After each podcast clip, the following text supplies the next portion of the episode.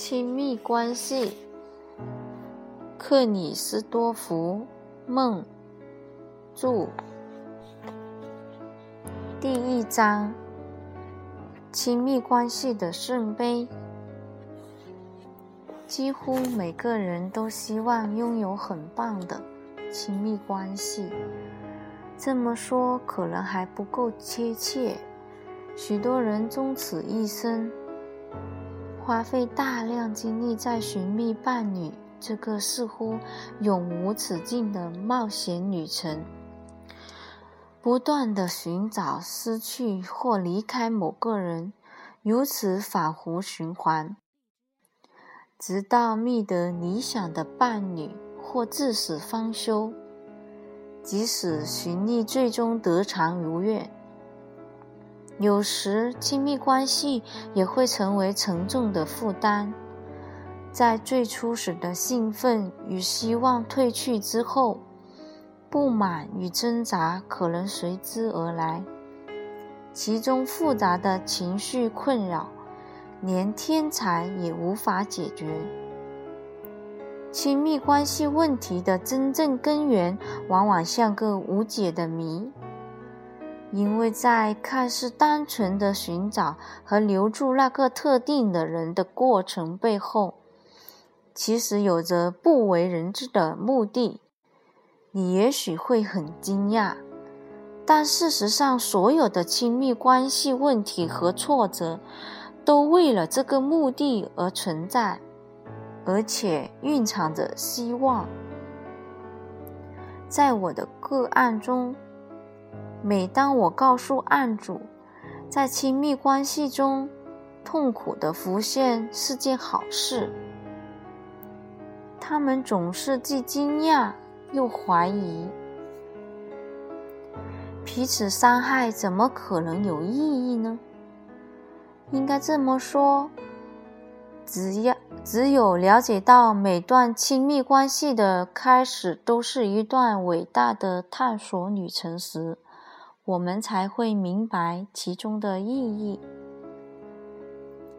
开始，当开始寻觅人生伴侣时，我们通常不会觉察，其实我们真正在寻追寻的事物，伟大的超乎想象，要比两个灵魂之间可能发生的事情伟大的多。我称之为从亲密关系中体验到的真理。在灵魂关系的路途上，我们不单是在寻觅爱情，还是在寻觅一种能让我们一再陷入热恋的经验，就像勇勇敢的骑士寻找圣杯一样。我们希望从亲密关系中得到。能够满足身、心、灵三方面渴望的东西。表面上看来，我们似乎只是孤单或渴望能有人分享我们的喜怒哀乐，但事实上，在每段亲密关系的背后，我们的灵魂都在运作着。引领我们去体验灵性上的满足。当我们有许多人想要亲密关系，并且需要的不只是慰藉与陪伴，这本书就是为这些人写的。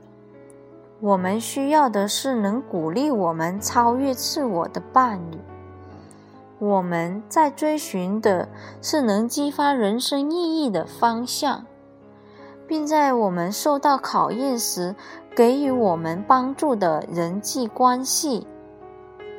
这也就是灵魂关系。在这样的结合中，我们不只是想得到什么，而且希望付出，不自私。不求回报的付出。直觉上，我们似乎知道，当我们真正沉浸在爱中时，我们会很快乐，而快乐时会自然的想要付出。我们希望无条件的付出，因为在我们心灵深处觉得这是对的。我们所所有的梦想背后，在所有对力量、目标或意义的追求背后，唯一的欲望其实是想了解无条件的爱。一开始。也许我们只想跟另一半分享这份爱，但从灵魂关系中得到的真爱不能被局限在两人之间，而是要推及整个世界。灵魂关系就像圣杯一样难以捉摸，而社会的力量。更使他难以寻获。在观察现代人际关系时，我们会发现，我们就像在黑暗中摸索，没有地图、罗盘或手电筒的指导的引导，只隐约隐约觉得有什么在呼唤我们，却又往往因为痛苦。挫折、无聊、困惑或疑问而放弃。有时候，起初很美好的事物，最后会变得十分丑陋。事实上，在北美洲，被亲密关系或亲密伴侣攻击的概率。比遭到陌生人攻击的怪概率还大。通往灵魂之路似乎每一步都布满荆刺。朝夕相处的亲密关系是高层级的灵魂关系的第一阶段，但这个阶段中充满了许多陷阱与困难。令人惊讶的是，竟有许多伴侣也能维持住感情而不分开。更令人惊讶的是，尝过分手痛苦的人还能重新振作，再接再厉。导致分手的争执往往十分痛苦，令双方都受到创伤。但人们并不是为了自寻痛苦而与他人发生亲密关系。没有人会说：“我需要亲密关系，我已经厌烦了出外寻找苦难。如果能在舒适的家里受苦受难，那该多好啊！”只不过在这个年代，亲密关系是否总会让人露出丑陋的一面，而这一面往往令伴侣难以接受而选择分开。但不论先前受到了多深的伤害，我们仍不放弃继续寻找完美的伴侣。为了寻求真爱，不管是一开始浪漫。殉难，还是之后的争执及无尽的阻碍，我们一路走来。但是我们在日常亲密中的表现，真的是爱吗？我曾经连续好几周，每晚守在电话前，等女友来电，在定好下次约会之前，不做任何的计划。听起来很浪漫吧？我就这样时而呆坐，时而踱步，时而埋怨着等下去。如果我是电影中的男主角，观众一定会相信我是无可救药的大情圣。为了向唯一的爱人证明自己的心意，就算是死也在所不惜。那，但那真的是爱吗？还是需求不满而觉得自己很无能。有时候我会跟他吵，大吼大叫，要求多些时间和他在一起。这是因为我爱他吗？还是我想控制他，让我自己不会孤单或吃醋？我记得分手时说过的话：我再也受不了这种折磨了。她是一个很好的女人，给人温暖、关怀，又有幽默感。但是当她的男友却令我抓狂。这与爱无关，而是我无法维持这段亲密关系。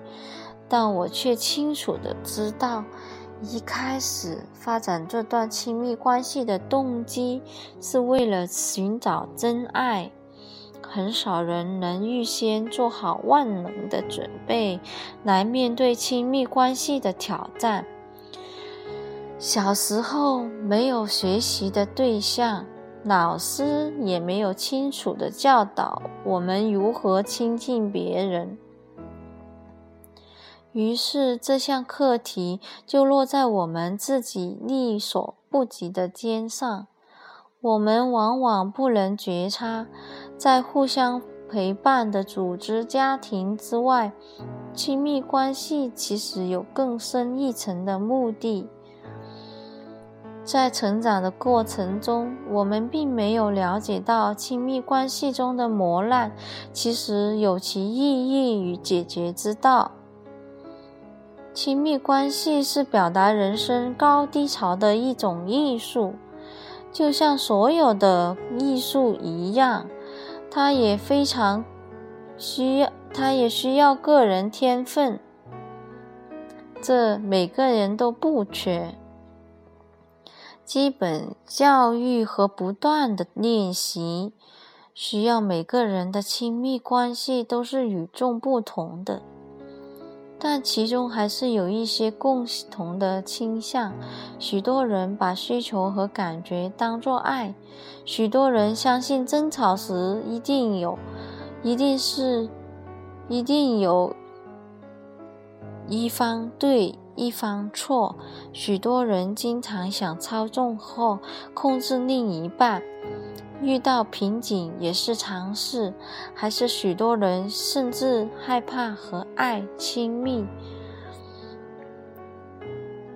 当了解到这些倾向的由来之后，我们可以采取实用的原则，并依据个人况状况来解决问题，使我们的亲密关系升华成一种全新的爱的体验。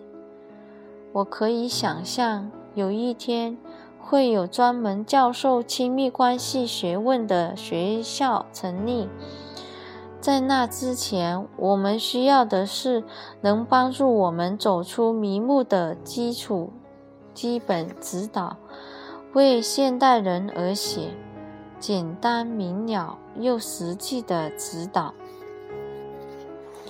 就像本书一样，现在就让我们一起来了解所有人际关系的共同的必经阶段及其原因，并试着找出一种简单又自然的方法来克服障碍，向更高层的灵魂关系迈进。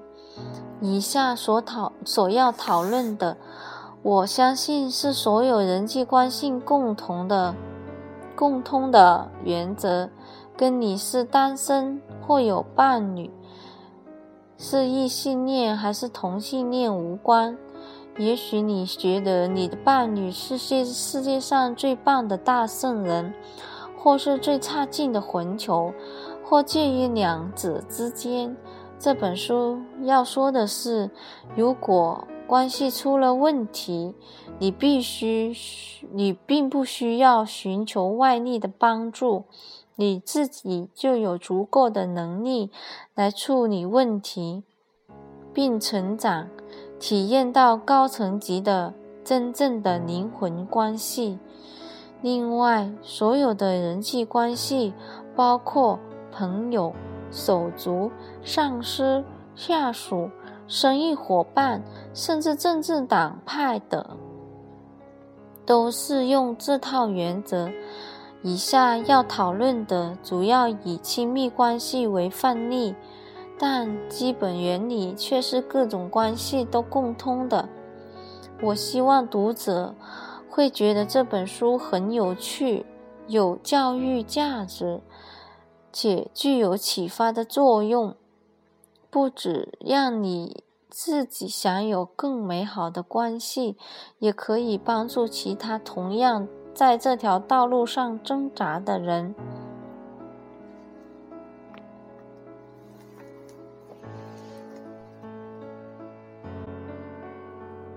练习写下出狱时你在伴侣身上发生发现的所有优点，相处至今新发现的优点也加上去，然后。另外拿一张纸，把你现在在对方身上看到的缺点写下。把两张表放在一起，第一张表上列的每一项得十分，第二张表上列的则扣十分。看看你的亲密关系是正分还是负分。